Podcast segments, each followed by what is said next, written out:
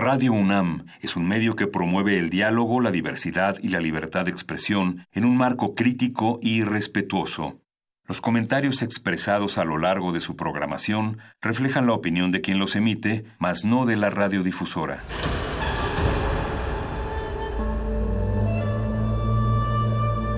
Un templo para la apreciación del ser mediante el sonido. Para nosotros. Nuestros gritos llevan la mesura del silencio. Y el descontento está lleno de baile y risas. La universidad Ustedes y nosotros somos la Resistencia modulada.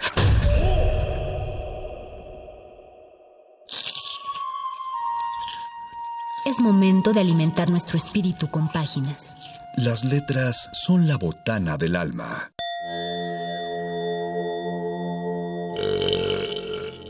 Recuerda la máxima. Los libros son como los tacos. Aún los malos son buenos. Muerde lenguas.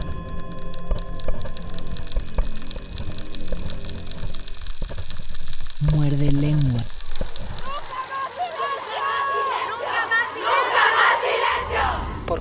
Paramos las mujeres? Decálogo feminista contra la violencia de género.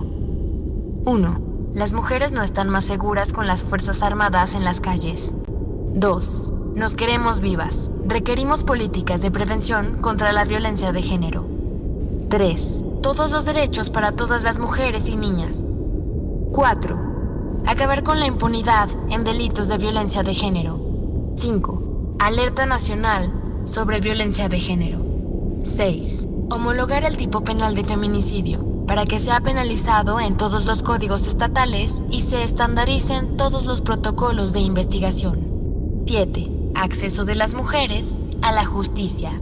8. Alto a la revictimización por parte de servidores públicos. 9. Policías capacitadas y coordinadas sobre el tema. 10. Más acción, menos discurso. Somos libres. No te tengo miedo. Resistencia modulada. Radio UNAM.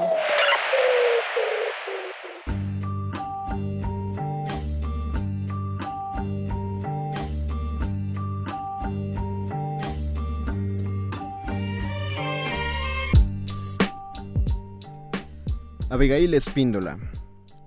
Yo era de las que criticaban a las feministas, como todas, por ignorancia. Esos tiempos míos terminaron hace siete años.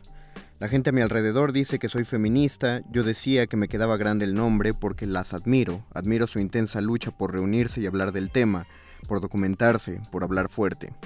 El 8 de marzo de 2020 fue mi iniciación como feminista. Hace dos semanas le pedí a mi mamá que me acompañara a la marcha. Yo sabía que sus ojos debían ver lo que ocurriría. Fue nuestro primer 8M. Me informé, me organicé, como todas, tomé las consignas y las grité, las escribí y las caminé. Tardamos en salir del monumento a la revolución una hora y media porque éramos tantas que no podíamos caminar. Logramos salir por calles alternas, casi nadie trajo hombres. Los hombres que por accidente estuvieron dentro del grupo sudaban miedo. Se notaba su tensión y el terror que nos tenían. Hay cierto placer en saberse temida. Pienso que eso es lo que siente el feminicida, el violador. Nadie les pidió que se fueran. A algunos les pintaron el rostro porque intentaron intimidarnos. Nos reunimos en la diana y ahora sí, pensé, todas somos ella, sola, desnuda, rodeada de sangre pero con el arco y la flecha. Un hombre le gritó a las radicales pinches indias mientras pintaban una estatua en Avenida Juárez. Una de ellas se regresó a pintarle la cara. Ciertamente pensé que lo mejor era marcarlo. Casi todas las que lo vieron gritaron no violencia, pero el grito no lo protegía a él, la acompañaba a ella. Después el contingente miró con tristeza a la novia que se interpuso para defenderlo y seguimos caminando. Una amiga me advirtió que Madero estaba cerrado, así que cortamos camino para entrar al Zócalo por 5 de mayo. Éramos muchas menos las que caminamos por ahí. Lloré pensando en todas las veces que había caminado por esa calle, cuidándome de los atracones, de los chiflidos, de las miradas. Me di cuenta que nunca había caminado por esa calle sintiendo la mía. Ahora las banquetas y los negocios, los árboles y los edificios, las puertas coloniales, los faros, los adoquines eran míos. Las mujeres y hombres asomados en sus negocios leían mis pancartas. La que quiera quemar, que queme. No se va a caer, lo vamos a tirar. Caminé con un nudo en la garganta, plena y sin miedo, mientras escuchaba al grupo de feministas que caminaban justo atrás de mí. América Latina será toda feminista. Mi lucha es hablar todos los días sobre el feminismo, discutirlo con mi padre conservador, desde hace un año con mi jefe, que era de los que se atrevían a decirles piropos a las mujeres que lo rodeaban, y de los que creían que la mujer fue hecha para admirar, y que hoy pregunta qué puede hacer para apoyar, cómo colabora con el movimiento. Busca espacios reflexivos sobre el feminismo, habla con sus amigos para informarles sobre los trámites que deben hacer los familiares de las desaparecidas para que las comiencen a buscar. Mi lucha es reportar perfiles, cuidar a las morras que caminan a mi alrededor, seguirlas con la mirada para ver que se suban al metro, exigir condiciones de trabajo para las mujeres que trabajan conmigo. Como todas, estoy cansada de avisar en dónde, con quién y por cuánto tiempo estaré en un lugar, compartir mis rutas, corregir las frases y conductas machistas de mis amigos y las mías propias. Llegamos al Zócalo. Nos recibió la voz de una de las madres que encabezaba la marcha. En el templete y con micrófono en mano dijo que nadie la representaba, que no venía en nombre de ningún partido político, nadie les paga a las madres por llorar a sus hijas. Se escuchó un petardo y varias empezaron a correr. Yo misma tuve ganas de salir corriendo. La madre se volvió madre de todas las que estábamos ahí, se volvió madre de las adolescentes, de las feministas, madre de las madres que gritaban consignas, dijo que nos resguardáramos en la plancha, que guardáramos la calma, que no cayéramos en provocaciones y que ella desde arriba podía ver que eran hombres los que estaban aventando los petardos. La nube de humo se dispersó y el fuego se paró casi enseguida. Pero qué ganas de que hubiera quemado toda la antigua casa de Cortés. Todas gritamos no violencia, que se volvió un grito continuo después de cada detonación. También gritamos son policías, son hombres y fuera. Parece que esos gritos pasaron desapercibidos para muchos periodistas. Vi a dos grupos de hombres vestidos de civiles, tenían entre 25 y 35 años, morenos, de estatura promedio, con botas de policías. Esperamos a los contingentes que venían detrás de nosotras, pero después de dos horas no llegaron. Vi a la marea verde llegar junto al edificio de gobierno de la ciudad y otra vez me dieron ganas de llorar. Yo levanto el pañuelo verde para que todas las mujeres puedan decidir. Como yo, como yo que pude realizarme un aborto hace cuatro años, acto del que no me arrepiento y por el que pude seguir con mi plan de vida. Ayer levanté mi pañuelo verde pensando en las indígenas violadas, en las menores de edad que quedan embarazadas por el motivo que sea, en las madres que ya no quieren tener otro hijo o por las morras que por un descuido quedaron embarazadas. Después del silencio se volvió a escuchar el micrófono. La madre dijo, unas infiltradas nos cortaron el micrófono. Terminó diciendo, policías, gobierno, no nos avienten gas pimienta, traemos niños, no pueden hacernos esto. No pueden seguir lastimándonos. Al ver a mis hermanas sentadas en el piso del zócalo vestidas de los mismos colores, al no distinguirnos una de la otra, al escuchar los tambores, al gritar en mis calles, pensé, ahora sí, esta es mi ciudad, esta es mi lucha y esta es mi voz. Hoy escribo esto y me digo, te lo ganaste cabrona, eres feminista. Claudia Aragón. Vi rabia, mucha rabia pero también vi mujeres riendo y compartiendo, vi mujeres gritando por justicia y vi a mujeres que tienen el coraje de romper y quemar y pintar que yo no he encontrado en mí y agradecí que lo hicieran. Ellas son mis Adelitas modernas, las vi destruir y solo pensé que eso estaba bien, que todo lo que estaba pasando estaba bien y tuve ganas de llorar, llorar porque era hermoso sentirse acompañada y porque destroza el alma que tenga que haber tantas muertas para que nos podamos ver a la cara. Vi también a muchos hombres, muchos, y sentía en su presencia fuera y sentía su presencia fuera del lugar, impuesta. También Vi al margen de la marcha a un hombre sentado con su hija, de unos tres años. Nos veía pasar y platicaban. También corrí cuando gritaron que la policía estaba tirando gas para dispersar la manifestación y me sentí paranoica cada que vi a un policía camino a casa. Me quedo con la compañía, con la amiga que no conocía a nadie de quien la rodeaba, pero estaba segura de que no estaba sola, porque no está sola y porque, como se me tatuó hoy, Fátima no se murió, Fátima se hizo millones. Muerde lenguas.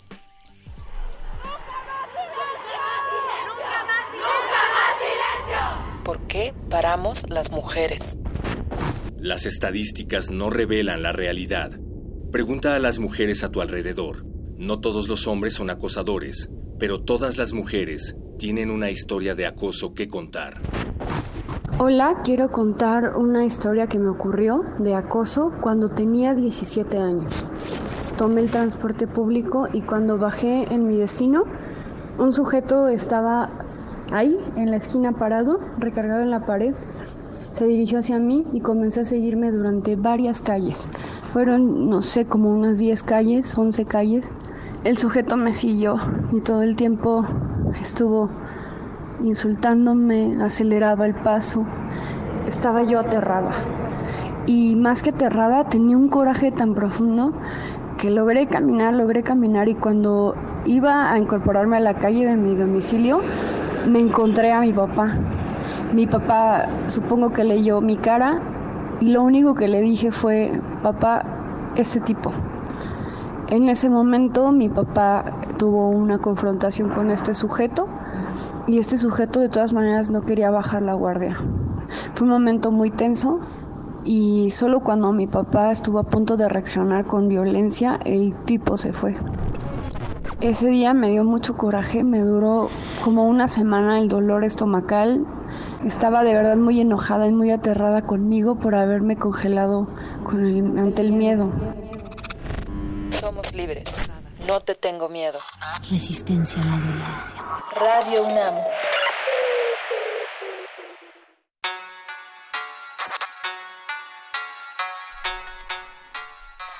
Es 9 de marzo y son las 9 de la noche, 16 minutos recién cumplidos y recién 16 minutos que está sonando resistencia modular, modulada, iba a decir modulaire. Es que estamos al aire. al aire. Modulada al aire. Estamos al aire y estamos en vivo desde el 96.1 de FM en Radio UNAM, en Adolfo Prieto 133, aquí en la Colonia del Valle, trabajando como nos corresponde a los que no debíamos entrar en este paro. Pero lo que decidimos esta noche, mi compañero Luis Flores del Mal. Y mi compañero el Mago Conde. Fue que eh, nos planteamos y nos empezamos a preguntar desde la semana pasada eh, acerca de la historia de la literatura, el tema, el tema que le compete a este, a este programa, cómo hubiera sido si se hubiera logrado acallar por completo la voz de las mujeres eh, a través de la historia. Sabemos que sí hubo, hubo varios silencios que, sí, que se hicieron ahí, eh, muchas dificultades. Eh, ejemplos de resiliencia lograron sobresalir, pero ¿qué hubiera pasado si, si todas ellas, si Sor Juana le hubiera hecho, por ejemplo, caso a la carta de Sor Filotea? O si Sor Filotea hubiera encontrado todos los escritos de Sor Juana y hubiera decidido quemarlos. así que, haciendo honor a todas las compañeras de Radio UNAM que el día de hoy no se presentaron. La, la cuestión es tratar de hacerles visibles a ustedes eh, cómo, cómo sería el ejercicio radiofónico sin el trabajo de todas ellas. Eh, es difícil eh, ejercitarlo en este mismo programa, en Muerde Lenguas, dado que pues los dos somos hombres desde y, ha sido solo conducido por hombres, salvo contadas excepciones, pero han sido han sido invitadas más que eh, otra cosa. El año pasado, fue el año pasado donde fue el ejercicio donde condujeron... El año antepasado condujo Luisa Iglesias y Frida Rebontulet y en dos o tres ocasiones que no has estado, yo he invitado ah, a Abril G. Carrera, que es una excelente booktuber, y ella sí se Ah, me, ha, aceptado la invitación como conductora. Entonces hemos hecho un muerde lenguas entre Abril y yo. Le mando muchos saludos. Aura Shaide también ha sido eh, quien, quien está ayudando, más bien quien organiza completamente la biblioteca Alaide Fopa, ahí en la unidad de vinculación artística de, de Tlatelolco. También ha conducido este programa. Eh, las compañeras de Tejiendo Redes nos han logrado acompañar a veces durante toda la emisión, este, Fab Llamas, Berenice Nava cuando aún el tiempo y, la salud le daba para seguir con el proyecto este eh, nuestra querida Lapisco, Itzel Lapisco, eh, Itzel Enciso también, bueno, ella ha venido más de, más de invitada. Eh, pero fuera de eso, eh, por ejemplo, ustedes, para ustedes es difícil, como escuchas, identificar el trabajo que hace don Agustín Mulia en la operación técnica o Oscar El Boys, que está en la producción. eh, ustedes solo saben que este programa suena y escuchan los fondos y, de alguna manera imaginan todo el trabajo que, tiene detrás el programa. Eh, es difícil, si de por sí es difícil visibilizar algo a través de la radio, es, es, difícil visibilizar en particular el trabajo que hacen las mujeres. No está con nosotros, por ejemplo, Alba Martínez en continuidad. Y a quien siempre la mencionamos. Y a quien siempre mencionamos, pero hoy tampoco vino Maripaz, nuestra, nuestra jefa de producción, Maricruz, eh, la Factotum de Radio UNAM. No vinieron ni Cela, ni Graciela, no vino Katiuska. No me encontré a Diana Hernández allá afuera, que es nuestra contadora y que gracias a ella es que podemos, que nos facilita y nos ayuda mucho en todas las cuestiones de pago. Las, las productoras de las cápsulas, de muchas de las cápsulas de Radio UNAM, Isela, Graciela, Jessica, Ivonne, eh, Silvia, productora entre productoras. No vino eh, las dos terceras partes del departamento de guion, que son Tania y Ana, eh, no vino nuestra querida Ale, Alejandra Ale Gómez. No vinieron las voces de Radio Nam, Margarita y Tessa. No, no vinieron las personas que están en cabina, como Cristina, o, de Yanira, o Virginia, o Tamara, a veces Dulce Wet. Eh, y esa otra dulce que tiene Tocaya. No vinieron a asistir Sharani, no vinieron Tania ni Magali, eh, no vino no vino Cristina, no vino Vania a nuestras redes sociales. Eh, y si checaron las redes sociales en particular de Radio Nam, tampoco trabajó Mariana. Entonces, eh, solo queremos dejar patente la cantidad de cosas que se apagan en el momento que no trabajan ellas y al mismo tiempo, eh, siguiendo la, una dinámica que, se, que, nos pusimos de acuerdo en Radio UNAM hace la, la, semana pasada fue entrar al acuerdo de que no sonaran las pues no sonaran en vivo voces de, compañeras, o que no sonara el trabajo de, compañeras aquí en Radio UNAM, pero eh, Luis y yo juntamos algunos testimonios que sí nos dieron de la marcha del día de ayer y pensamos que dado que hoy están guardando silencio para simular en este aterrador experimento de ausencia como si ya no estuvieran, entonces nosotros vamos a leer para demostrar que todavía están y lo que se vivió ayer. Carla Karma. Armamos un pequeño contingente, entre ellas iba una paramédico, mi hermana, que se paró a atender a policías mujeres porque su institución las deja solas, ni un curita les da. El machismo institucional también las alcanza. Pero eso no lo sacan en las noticias, nunca sacan los abrazos, ni las risas, ni a las morras que dan su testimonio, solo el vandalismo. Areli Jarquín, viernes 6 de marzo 2020. A mi mamá ya le había pegado mucho el caso de Fátima y para este día el caso de María Elena Ríos le estaba resonando también. Qué hijo de la chingada, me decía, ni matándolo pagaría el daño que hizo. Sábado 7 de marzo de 2020. Mi mamá, flaca, vamos a la marcha mañana. No soy capaz de describirles todo lo que sentí cuando escuché esa palabra. Yo, vamos mamá domingo 8 de marzo de 2020, presenciando cómo se rompían y pintaban alguna parte de algunos edificios. Mi mamá, un poco espantada, ay, pero así no, esas no son formas. Yo, ma, ¿te acuerdas de la señora con la que estábamos al principio, la que lleva tres años sin saber de su hija? Mamá, sí. Yo, ¿y supiste que protegieron los monumentos? Mamá, sí, para que no los dañaran. Yo, si tú fueras una mamá como la señora del inicio, si llevaras años esperando respuestas, si tuvieras una hija violentada, ¿no crees que te darían ganas de romper y quemar para ver si así te hacen caso? ¿Te imaginas que la seguridad de las mujeres fuera tan importante como la de los monumentos? De fondo se escuchaban gritos de Señora, no sea indiferente, asesinan a mujeres enfrente de la gente, primero las mujeres, luego las paredes. Esos monumentos ya no significan nada con los niveles de violencia que hay. Si el día de mañana soy yo la que no está, si nadie te da respuestas y mucho menos justicia, ¿te importaría mucho que otras mujeres que igual y ni me conocen rompan y quemen para ayudarte a hacer visible tu dolor? Mi mamá. Yo. Si mañana soy yo, por favor quemen todo para que siga formando parte de la protesta. Mi mamá. La tomo más fuerte de su manita y seguimos caminando. Yo, no te espantes, no nos va a pasar nada, estamos juntas, confía. Más adelante, presenciando más derribos, mi mamá, sí que son fuertes. 8 de marzo de la mano con mi mamá, vivas, fuertes, juntas, ni una menos, que ninguna otra voz sea apagada, muchas más, que, que muchas más mujeres se hagan escuchar. ¿Por qué paramos las mujeres? La planificación y diseño de espacios públicos seguros para las mujeres y niñas significa crear sitios libres de violencia erradicando la inseguridad y su percepción. Si estos son oscuros, abandonados o faltan elementos como teléfonos de emergencia, entonces son potencialmente inseguros para todos, incluyendo niñas, mujeres y personas con discapacidad.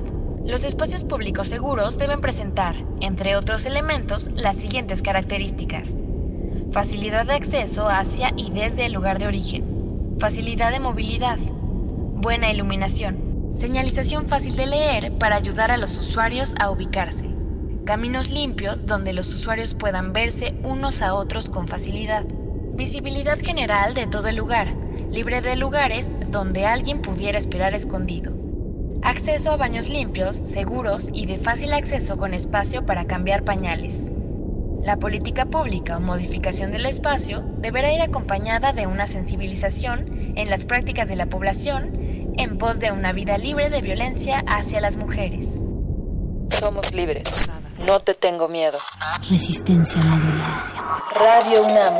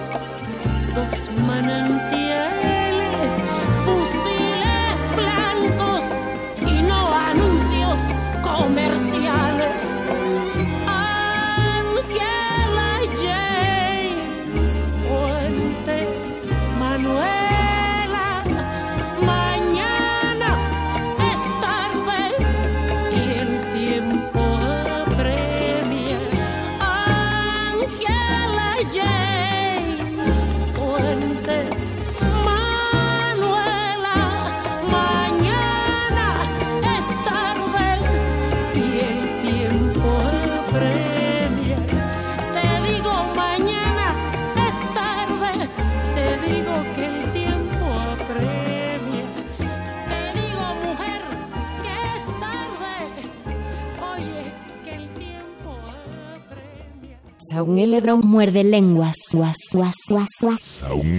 Muerde lenguas. Muerde lenguas.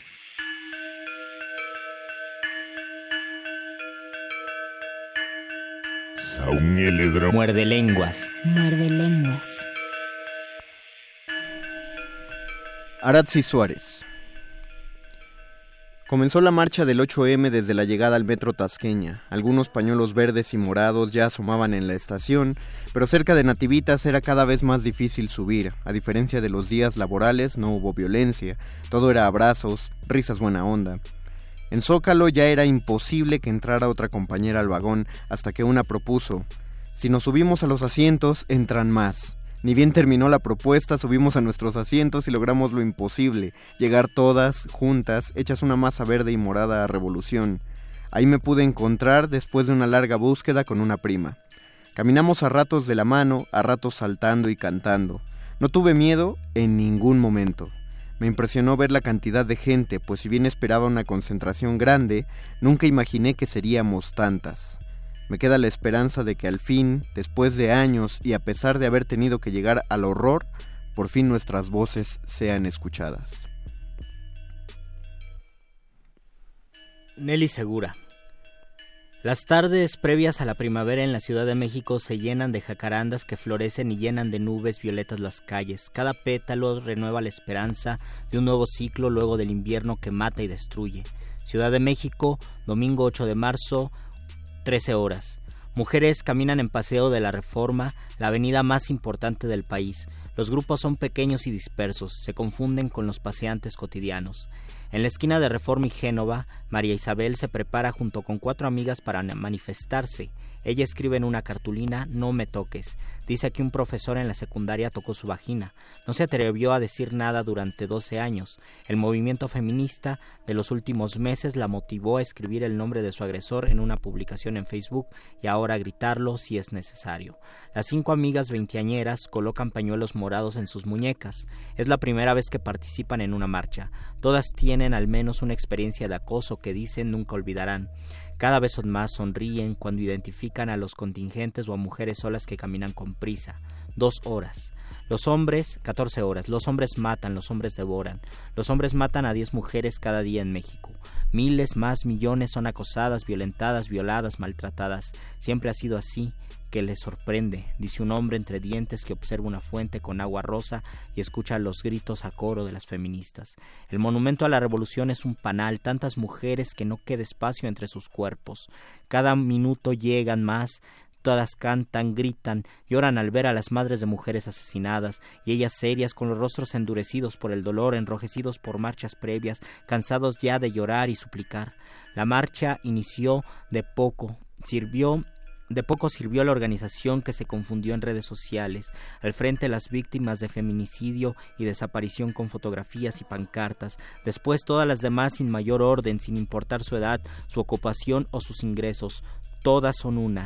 La esquina de Juárez y Reforma es un inmenso paisaje morado a tono con las jacarandas, con tantas. Unas bailan y, se, y señalan al violador, otras gritan. Ahí un grupo pequeño rompe cristales e intenta destruir un negocio de comida rápida, mientras otras piden no a la violencia. No es violencia, es autodefensa, replican.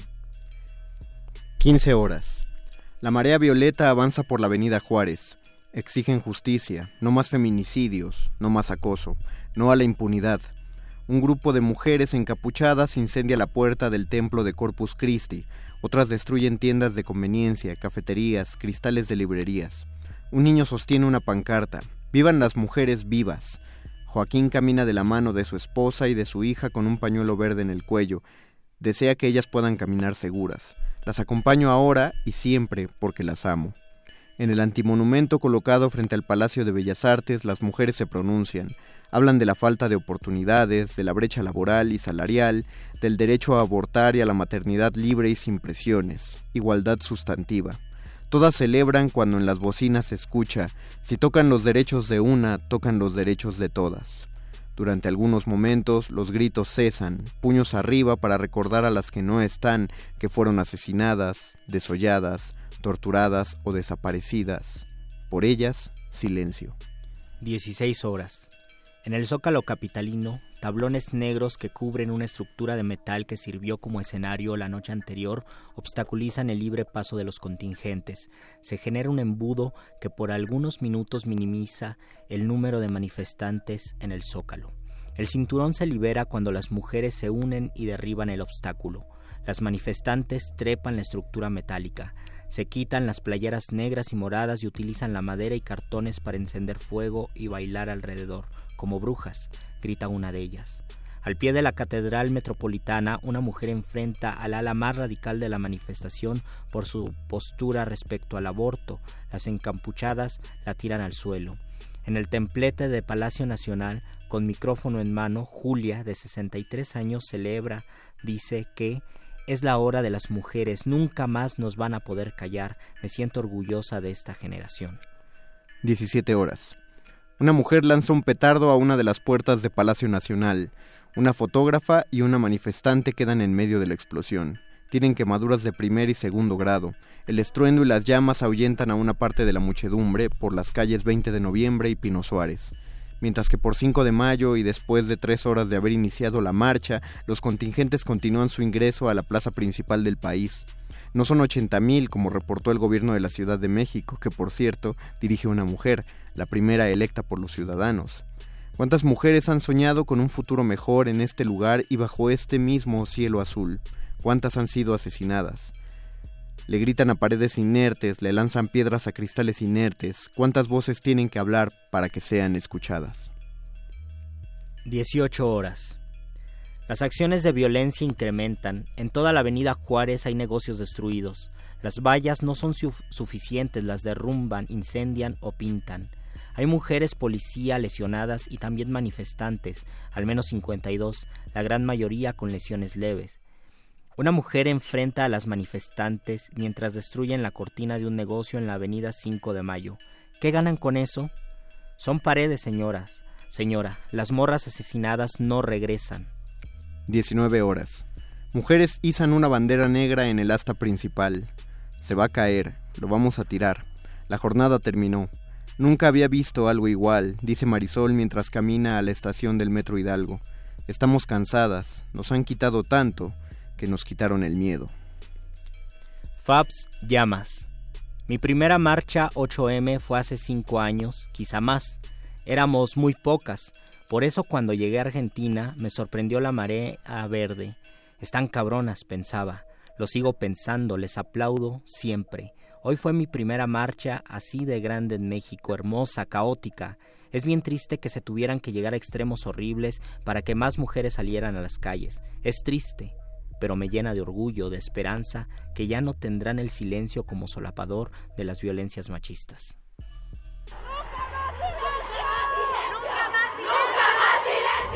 ¿Por qué paramos las mujeres?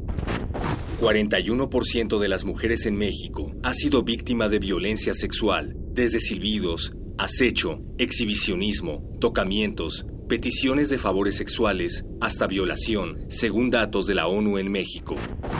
Hola, yo soy Lucero. Me gusta caminar.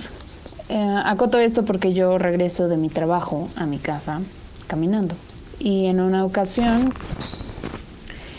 iba justamente de regreso de trabajo a casa. Eran como las 11 de la mañana. Había luz, había gente. Y trato de cambiar mis rutas de regreso.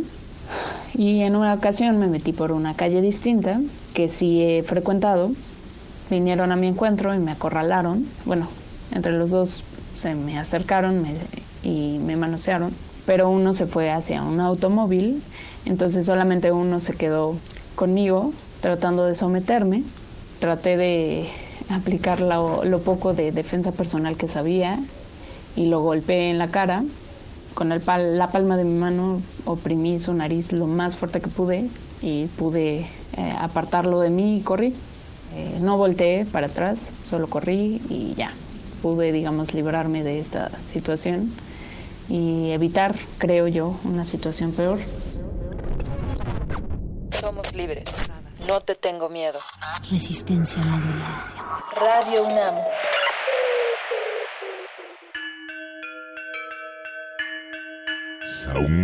Muerde lenguas. Muerde lenguas. Mariana Estrella. En Acapulco la llama feminista crece y contagia. Este 8 de marzo aquí hubo compañeras organizadas para realizar acciones concretas en el espacio público, cantar juntas, hacer mantas, carteles y tapizar el pasillo que lleva al, al zócalo con consignas, consignas sobre los feminicidios, consignas sobre mujeres que han luchado, pero también frases sobre la libertad con la que queremos vivir, el hastío que sentimos por el acoso, por la apatía y necesidad de los hombres que no nos escuchan y siguen y siguen violentándonos cada día. Me queda claro que nosotras entendemos que esas acciones cotidianas son las mismas que después se convierten en feminicidios. Las compas gritaban, escucha, hermana, si te pega no te ama. Y aclaro que todas sentíamos empatía por las mujeres que viven violencia en sus hogares, porque sabemos que es en esos hogares, a puerta cerrada y en manos de los hombres a quienes cuidaron y quisieron, que las mujeres morimos todos los días.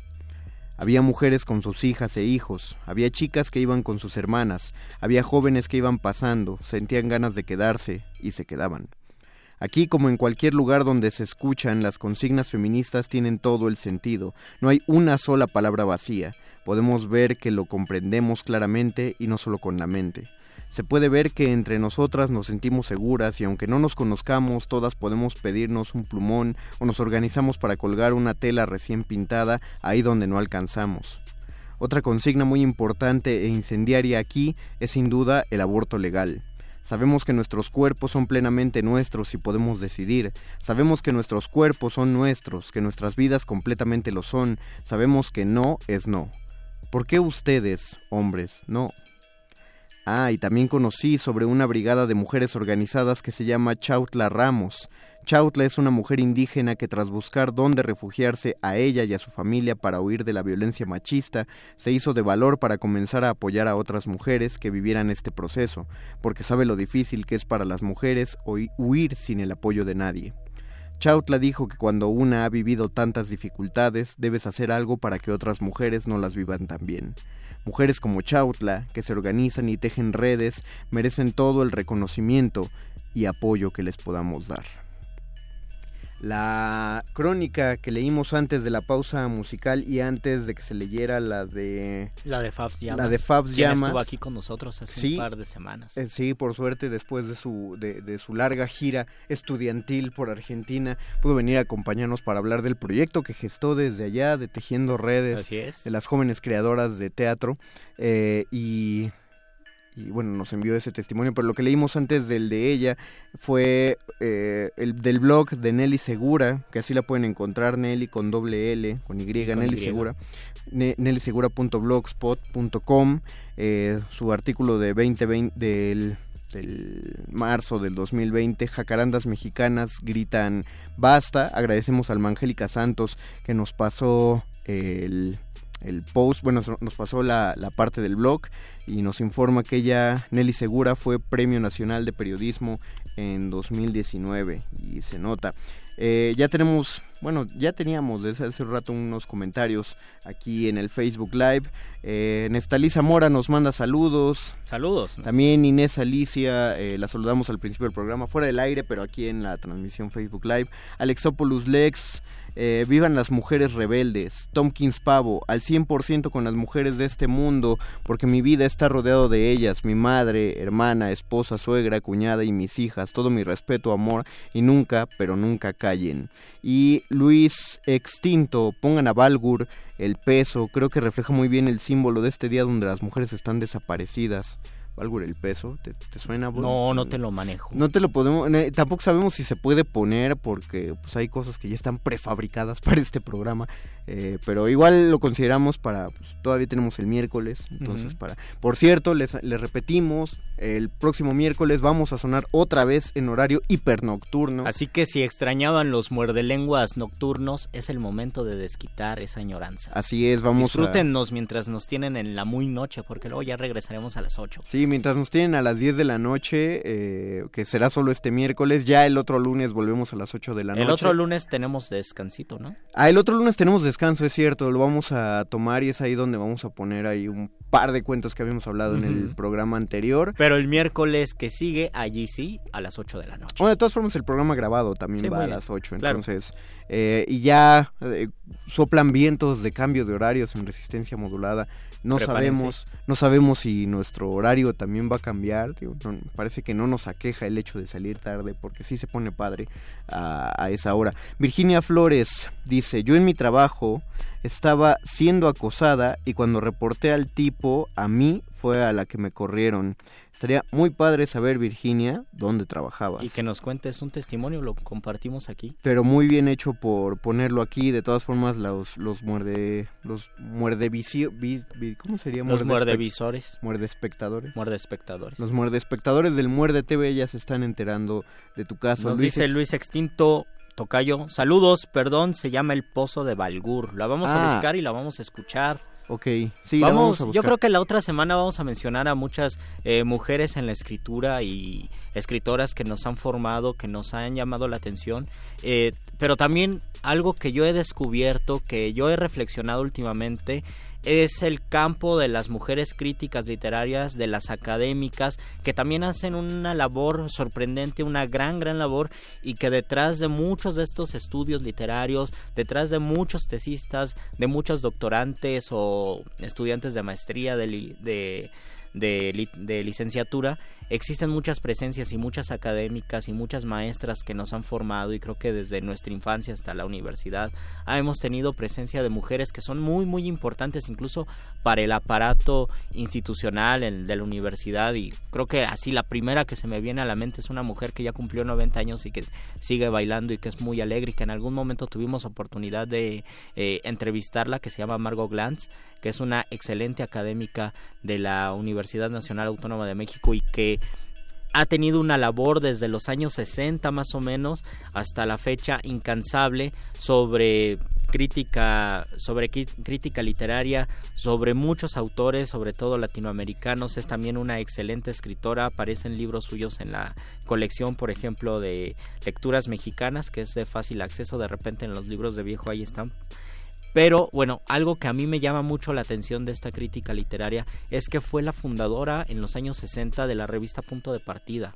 Y es una revista que aquí casi no mencionamos mucho, pero es una revista súper importante para la UNAM y para los escritores, no solo de la UNAM, sino para los escritores de todo el país, porque muchos de los escritores actuales se formaron gracias a esa revista y gracias a que ha seguido viva una revista que ya tiene más de más de 50 años, surgió en 1960, grandes escritores allí se cultivaron y le debemos esa revista y le, lleve, le debemos esa proyección cultural en la Ciudad de México a Margot Glantz. Y yo estoy profundamente agradecido porque las primeras publicaciones allí allí pasaron en, en, la revista Punto de Partida, pero también de muchas escritoras y de muchísimos autores han estado allí sus primeros pasos. Entonces, es solo un ejemplo de una, una presencia importantísima en la universidad y en la difusión de la literatura. Nos dice Virginia Flores en nuestro Facebook Live, estamos en Facebook como Resistencia Modulada, en Twitter como arroba R modulada, no podemos usar el Twitter, pero ya nos informarán nuestros amigos de la producción. Dice Virginia Flores, yo trabajaba en Total Play, era yo de Intendencia y el que me acosaba era el guardia. O sea, ni siquiera era un, un, jefe, un, un alto ejecutivo de Total Play. Gracias por la por la aclaración, Virginia. Y gracias por compartir este testimonio. Gracias por compartirlo aquí. Eh, les repetimos que eh, lo que leímos fueron testimonios que nos compartieron de la marcha del día de ayer. Si alguien tiene más testimonios, nos gustaría seguirlos compilando a través de nuestro Facebook en Resistencia Modulada. Eh, para que o, nos pueden mandar un correo en resistenciamodulada.gmail.com y ahí escribirlo y nosotros los, grabaremos para que suenen durante la Semana Santa aquí en Muerde Lenguas. La convocatoria queda abierta. Y vamos a hacer una pausa musical. Vamos a escuchar otra rolita y regresamos. Creo que antes va una cápsula. Bueno, vamos a escuchar. No sé, parece. ¿Por qué paramos las mujeres? Negarle a una mujer el crédito de su trabajo es volverla invisible para la historia.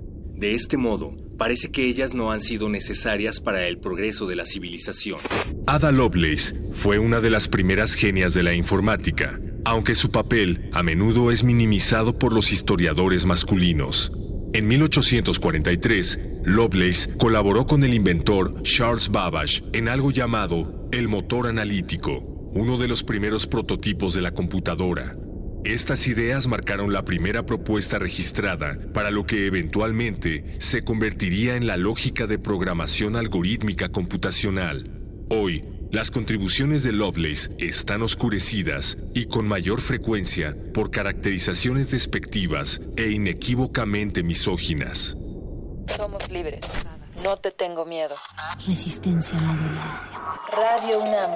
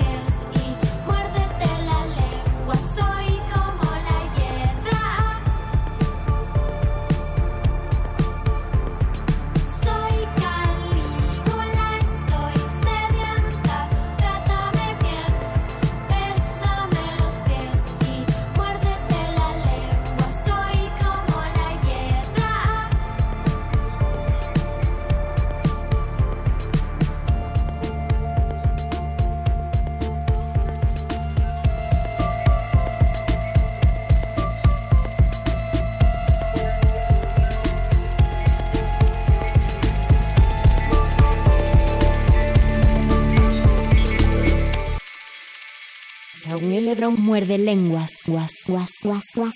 A un muerde lenguas. Muerde lenguas.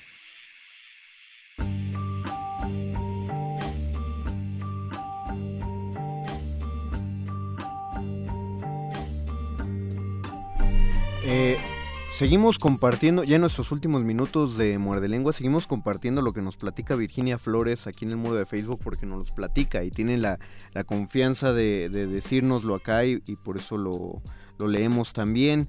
Eh, Virginia Flores, para quien eh, se destanteó ligeramente de, de... Ah, ok, ok, ok.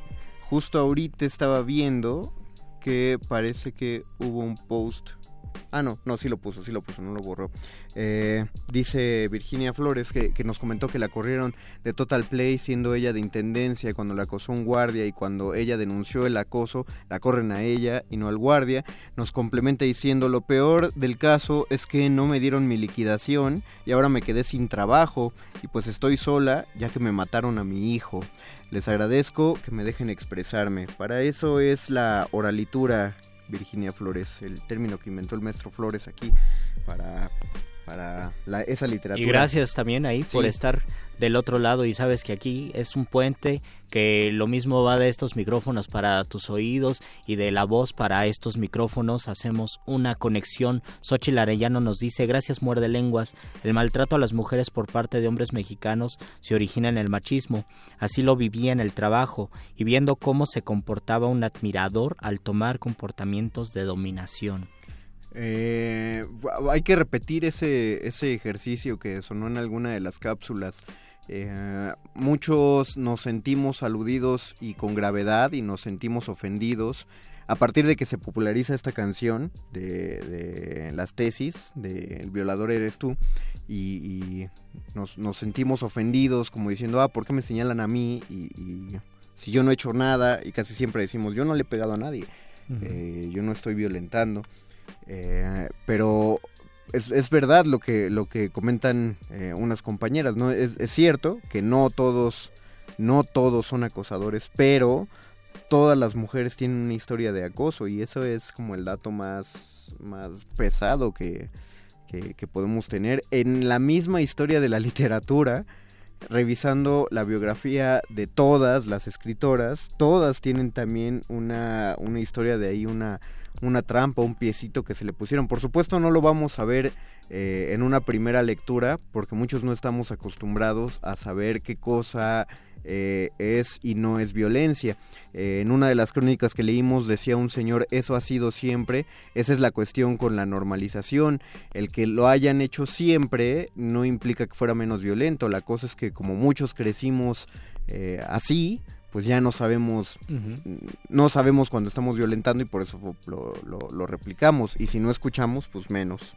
Y es importante que las siguientes generaciones no tengan que cargar ese lastre o tengan que llegar a ese tipo de conclusiones superficiales. De así ha sido siempre como una aceptación y una idea de que no puede cambiar, no, no podemos cambiar nuestra percepción, nuestra manera de ver las cosas. Yo recuerdo eh, que o en una lectura que realicé hace poco donde hablaban de la literatura de mujeres en el siglo XIX, decían que al a principios del siglo XIX, cuando recién nacía nuestra nación mexicana, existió una carta de un editor de un periódico donde eh, mencionaba el nombre de una mujer y decía, el testimonio de esta mujer no lo vamos a publicar porque no alimenta a la discusión, obviamente con palabras del siglo XIX, pero esa, esa carta es bien importante para pensar en la literatura y para pensar en el periodismo decimonónico porque advierte que primero se sabe que en el siglo XIX las mujeres eran las que más leían, eran las personas que más leían libros, a pesar de que los hombres eran los que los escribían, las mujeres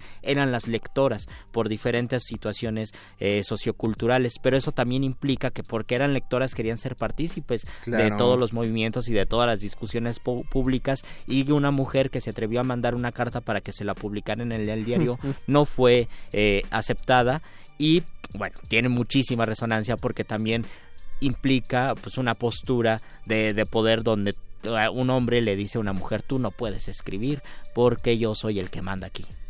Vamos a continuar con este tema el próximo miércoles a las 10 de la noche, que va a ser nuestro horario de Muerde Lenguas, miércoles a las 10 de la noche. Por ahora, agradecemos a don Agustín Mulia en la operación Agradecemos técnica. a Oscar El Voice en la producción. Y agradecemos a Alba Martínez que de alguna manera está haciendo la continuidad, aunque no está aquí dentro de esta emisora.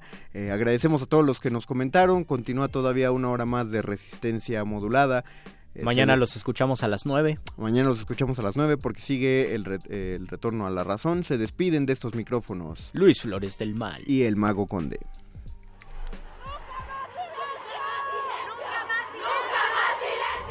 ¿Por qué paramos las mujeres? Las estadísticas no revelan la realidad. Pregunta a las mujeres a tu alrededor. No todos los hombres son acosadores, pero todas las mujeres tienen una historia de acoso que contar. Hace aproximadamente ocho meses abordé el área del Metrobús destinada a las mujeres. Había mucha gente, muchas personas, pero particularmente sentí como que alguien se colocaba detrás de mí. Yo pensé que eran eh, otras chicas o compañeras que pues ellas no pretenden empujar, pero la situación, la prisa, todo eh, hace que se vuelva un poco caótico. Cuando vi el tubo del metrobús, no era la mano precisamente de una chica, era un señor, aproximadamente unos 55 a unos 60 de estatura, eh, unos 55 años de edad también, moreno, que solo cargaba un libro en la mano. Y el tipo estaba detrás de mí, tocándome, pero logré perderlo de vista por el mismo tumulto de las personas. Comentando esto con mis amigas, cercanas y compañeras de trabajo, muchísimas ya lo habían detectado también por la misma situación. Y es estratégico. Él aproximadamente a las 3, entre 3 y 5 de la tarde, aborda el metrobús en el área de mujeres, se escabulle de la autoridad y realiza tocamientos a las chicas. Las primeras veces me congelé porque quería estar segura. Normalicé el acto violento que él hizo hacia mi persona, al igual que mis compañeras. Somos libres. No te tengo miedo. Resistencia a la violencia. Radio UNAM.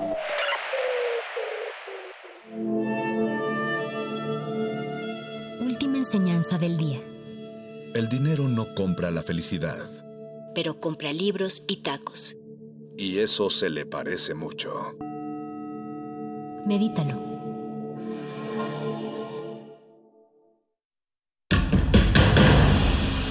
Como dijo el sabio Playlist Zoo, el viaje de las mil canciones empieza siempre con la primera reproducción.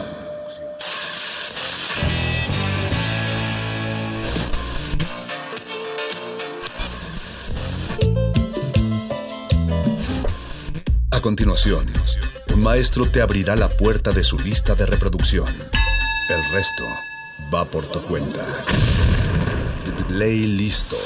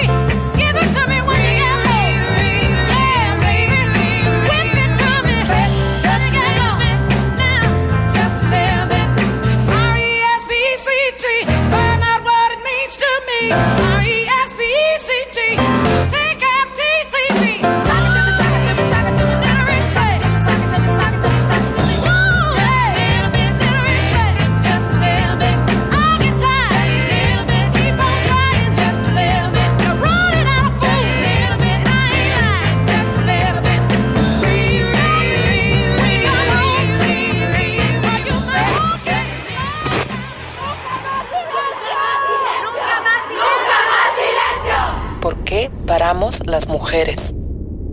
¿Qué es un feminicidio? No es un homicidio cometido contra una mujer. No es un ajuste de cuentas ni un crimen pasional, mucho menos un accidente. El feminicidio es un crimen de odio, entendido como el asesinato de una mujer solo por el hecho de ser mujer, realizado generalmente por hombres cercanos a las víctimas. Esto es reconocible por las distintas prácticas deshumanizantes que lo acompañan. Torturas, mutilaciones, quemaduras, ensañamiento y violencia sexual contra las víctimas.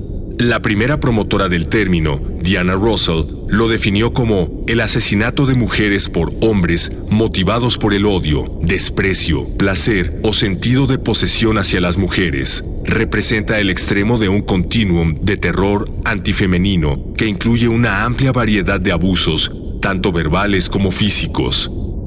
Somos libres. No te tengo miedo. Resistencia Radio UNAM.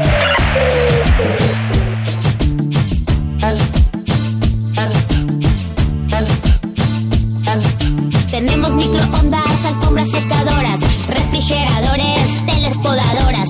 Lo que necesitas para una vida color rosa para verte para sentirte preciosa. Calzado, fragancias, joyas para llevar. Las mejores marcas para vestirte y calzar. En contado o en crédito nos puedes pagar. Con Liverpool siempre puedes confiar. Una de las encargadas de limpiar la bella tienda apartamental. Es la historia que les voy a contar. Adriana es un hombre, un hombre que no hay que olvidar. Barría, trapeaba, sacudía, limpiaba. No por elección tenía que trabajar. Para un hijo mantener, para darle de comer. A sus 24 años el mundo que resolver. Lo más importante, aquí es el cliente. Siempre lo decía nuestro gerente. Lo más importante, aquí es el cliente. Siempre nos decía nuestro gerente. Marco era otro empleado del lugar, un loco psicótico que andaba muy mal. Acechaba a Adriana, no la dejaba en paz. Como ella se negaba, la decidió matar. Fue el 14 de noviembre con violencia y sin piedad. Dentro de Liverpool asesinó sin piedad. Al amanecer, la terrible realidad. El cuerpo de Adriana yace en medio del Los empleados querían llamar a seguridad, pero el gerente no los dejó marcar. Eh, no podemos tener un escándalo así. Esta semana es el buen fin. El cuerpo sin vida de Adriana escondieron en una bodega entre triques y escobas por varios días, por largas horas, mientras la gente compraba lavadoras. Lo más importante aquí es el cliente, siempre lo decía nuestro gerente. Lo más importante aquí es el cliente, siempre lo decía nuestro gerente. Tenemos microondas, alfombras secadoras, refrigeradores, teles podadoras. Lo que necesitas para una vida color rosa para verte del alta para sentirte preciosa. Calzado, fragancias, joyas para llevar. Las mejores marcas para vestirte y calzar. En contado o en crédito nos puedes pagar. Con Liverpool siempre puedes confiar. Refrigeradores. Lo que necesitas para una vida colorosa para verte del alta para sentirte preciosa. Fragancias, calzar. En pagar.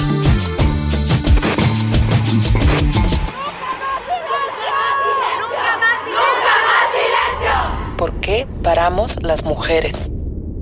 En 2016, la investigadora científica de datos, activista, especialista en feminicidio y delincuencia organizada, María Salguero Bañuelos, comenzó el mapa de feminicidios en México, un trabajo voluntario que recopila los casos de feminicidio en el país a través de un registro cartográfico. La base de datos cuenta con nombre de la víctima, modo del asesinato, edad, estado y relación de la víctima con el asesino.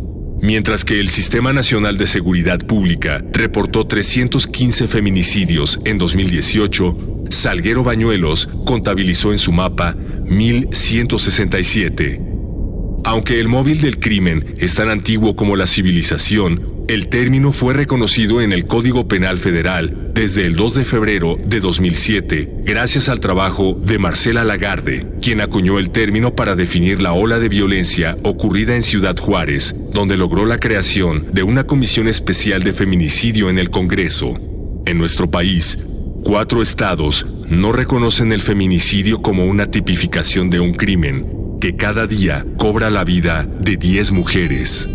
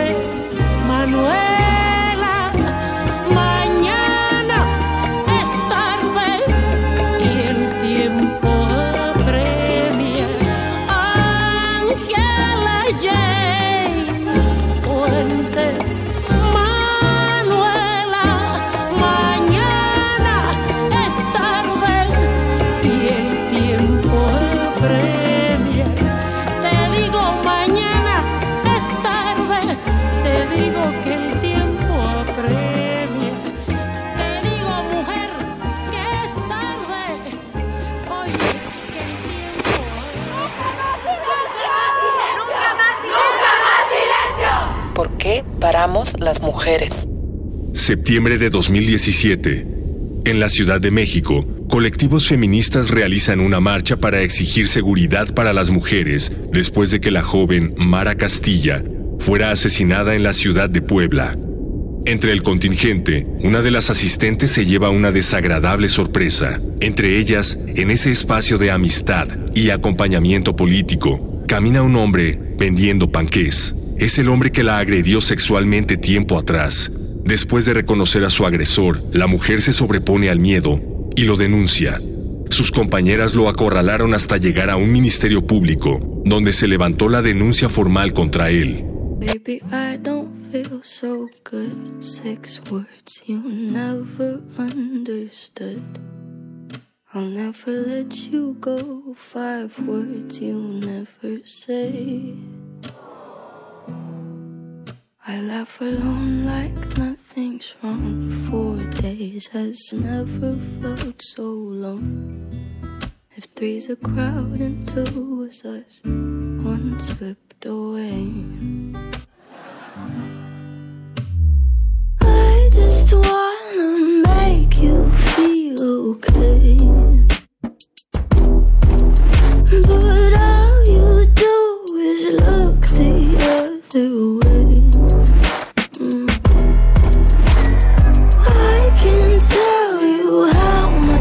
I wish I didn't wanna stay. I just kinda wish you were gay. Is there a reason we're not through? Is there a 12 step just for you? Our conversations all in blue, 11 haze. Ten fingers tearing out my hair. Nine times you never made it there. I ate alone at seven, you were six minutes away. How am I supposed to make you feel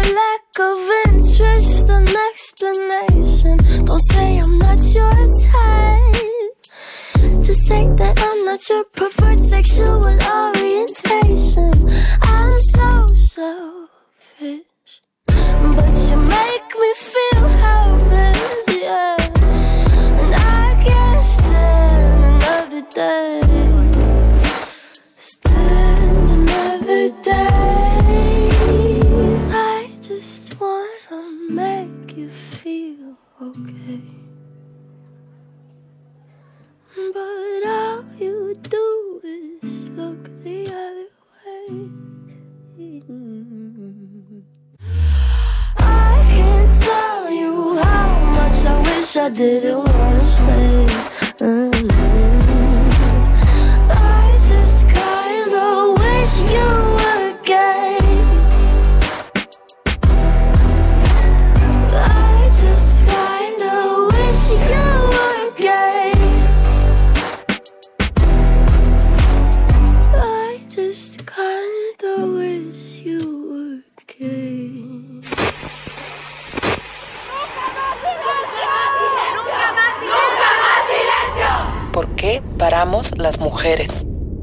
De 2019.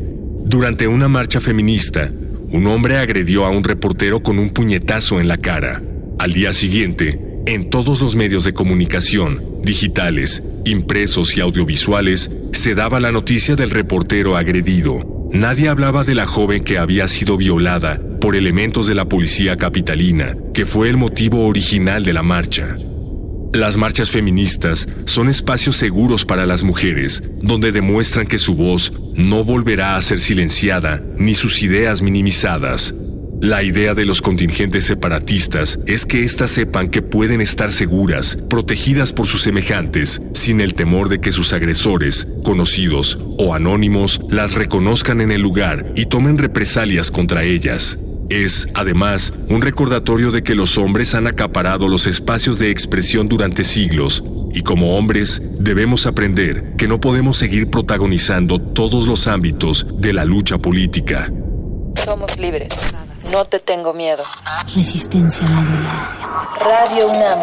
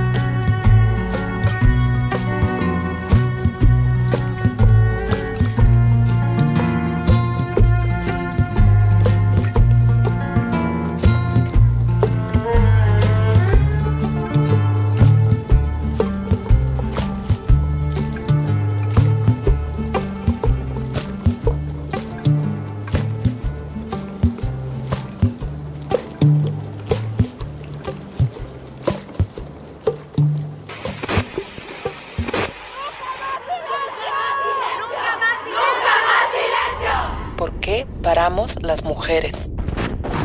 Hola, quiero contar una historia que me ocurrió de acoso cuando tenía 17 años.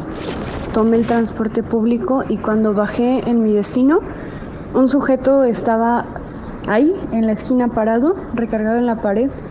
Se dirigió hacia mí y comenzó a seguirme durante varias calles. Fueron, no sé, como unas 10 calles, 11 calles. El sujeto me siguió y todo el tiempo estuvo insultándome, aceleraba el paso. Estaba yo aterrada. Y más que aterrada, tenía un coraje tan profundo que logré caminar, logré caminar y cuando iba a incorporarme a la calle de mi domicilio, me encontré a mi papá. Mi papá supongo que leyó mi cara y lo único que le dije fue, papá, este tipo. En ese momento mi papá tuvo una confrontación con este sujeto y este sujeto de todas maneras no quería bajar la guardia. Fue un momento muy tenso y solo cuando mi papá estuvo a punto de reaccionar con violencia, el tipo se fue. Ese día me dio mucho coraje, me duró como una semana el dolor estomacal. Estaba de verdad muy enojada y muy aterrada conmigo por haberme congelado con el- ante el miedo. Qué tenebroso, inmóvil, grito de horror, fúnebre la noche, murciélagos, coro de tragedia antigua, voz en off.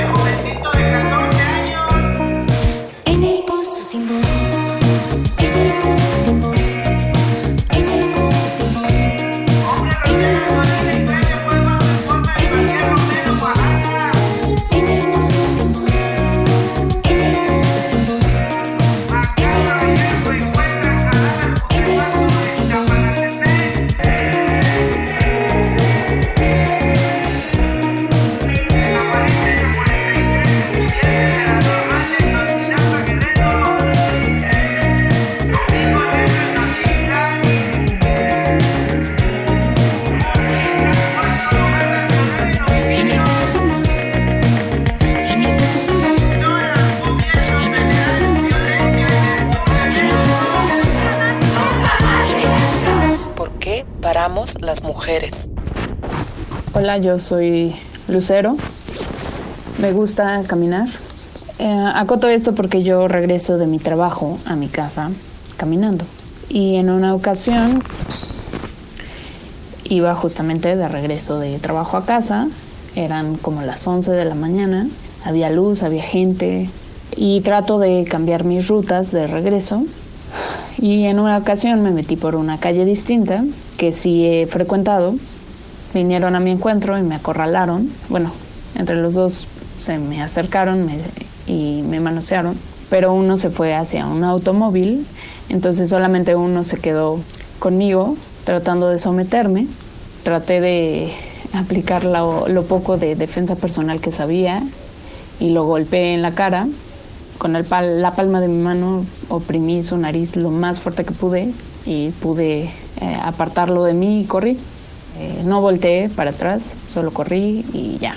Pude, digamos, librarme de esta situación y evitar, creo yo, una situación peor. Somos libres. No te tengo miedo. Resistencia modulada. Radio UNAM.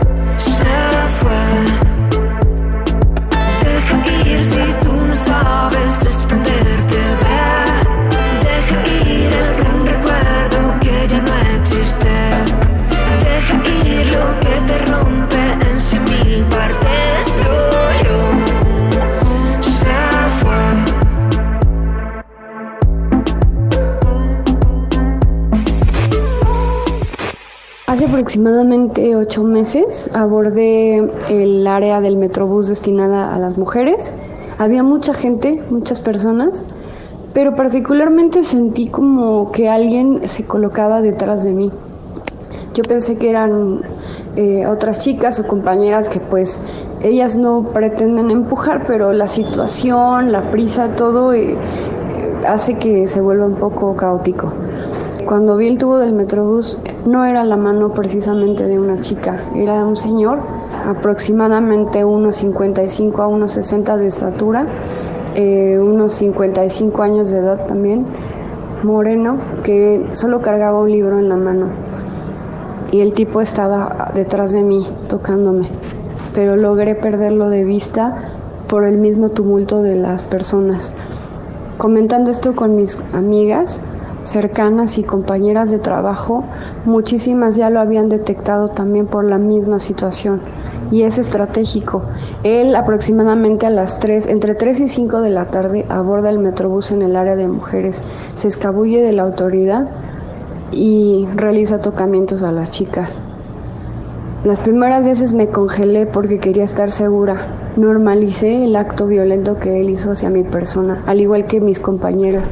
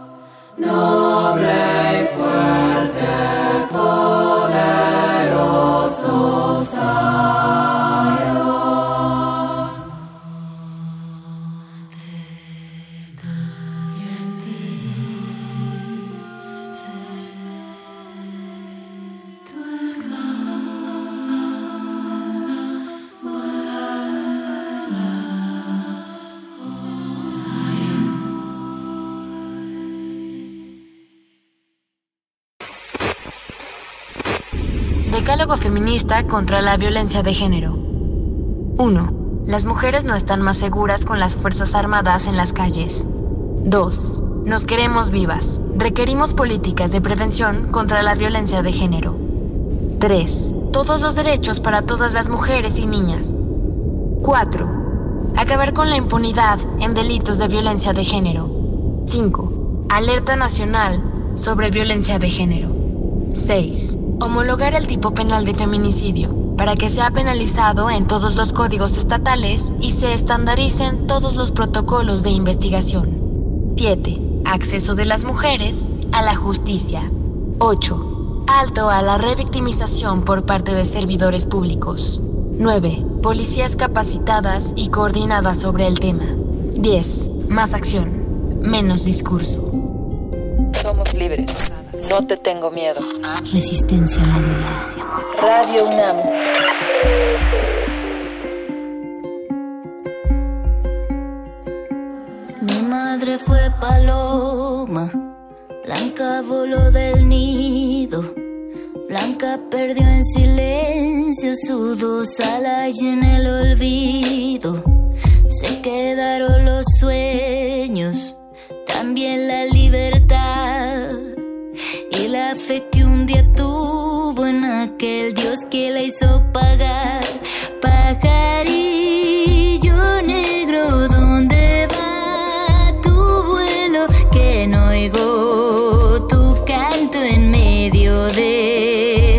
Cielo. Pajarillo negro, negro y solitario, no eres de este mundo raro y sin amor. Mi hermana fue paloma, blanca y aventurera. Blanca le arrebataron sus dos alas con tal violencia que ya no hubo más sueños,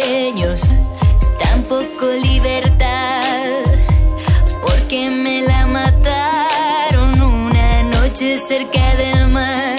Pajarillo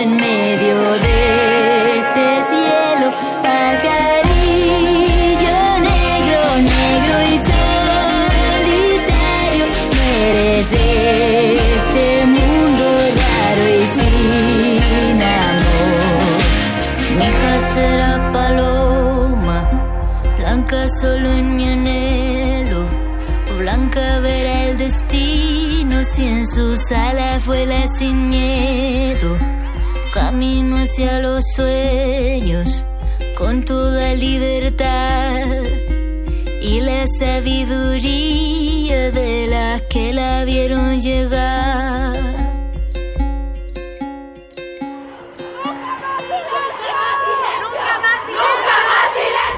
¿Por qué paramos las mujeres? En México, en 2019, fueron asesinadas 10 mujeres al día. Y en 2018, más de 40.000 mujeres sufrieron una violación sexual. Esto conforme a datos de la Organización de las Naciones Unidas en México.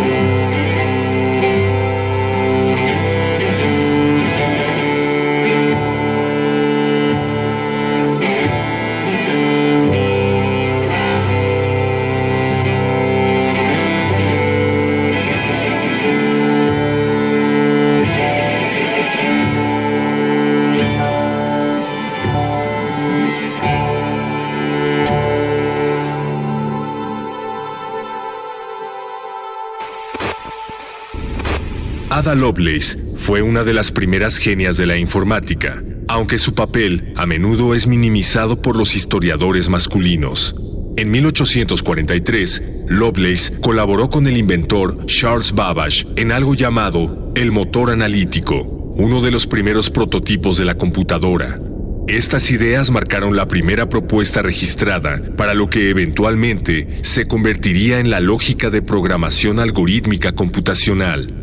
Hoy, las contribuciones de Lovelace están oscurecidas y con mayor frecuencia por caracterizaciones despectivas e inequívocamente misóginas.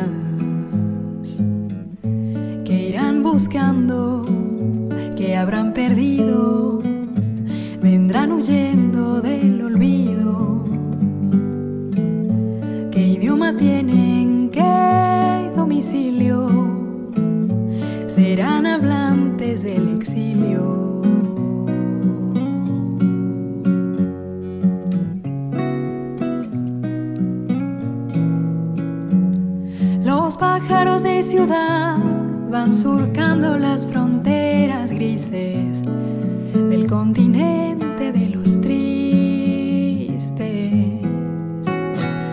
Las parvadas en los árboles dibujan melodías que se escuchan como un coro al mediodía. Las parvadas en los árboles dibujan melodías que se escuchan como un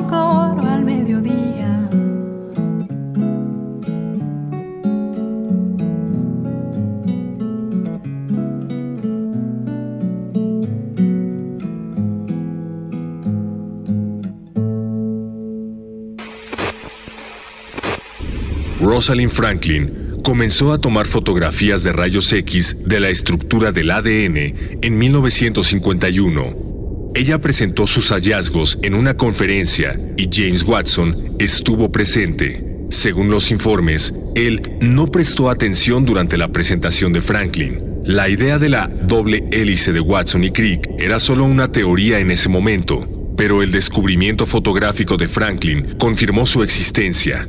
Los hombres publicaron su estudio en 1953. Watson y Crick recibieron el premio Nobel en 1962, poco después de la muerte de Franklin en 1958. Nunca recibió crédito por ello en su vida. Somos libres. No te tengo miedo.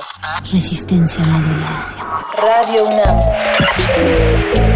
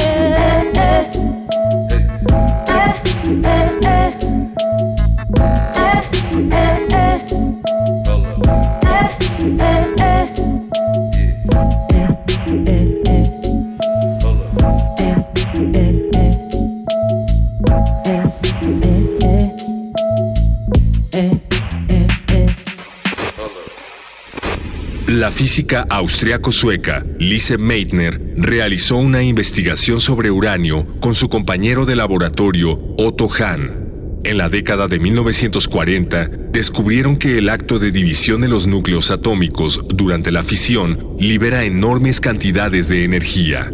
La misma Meitner escribió la primera explicación teórica del proceso de fisión después del descubrimiento, pero su compañero, Otto Hahn, recibió el crédito único y recibió el Premio Nobel de Química en 1944.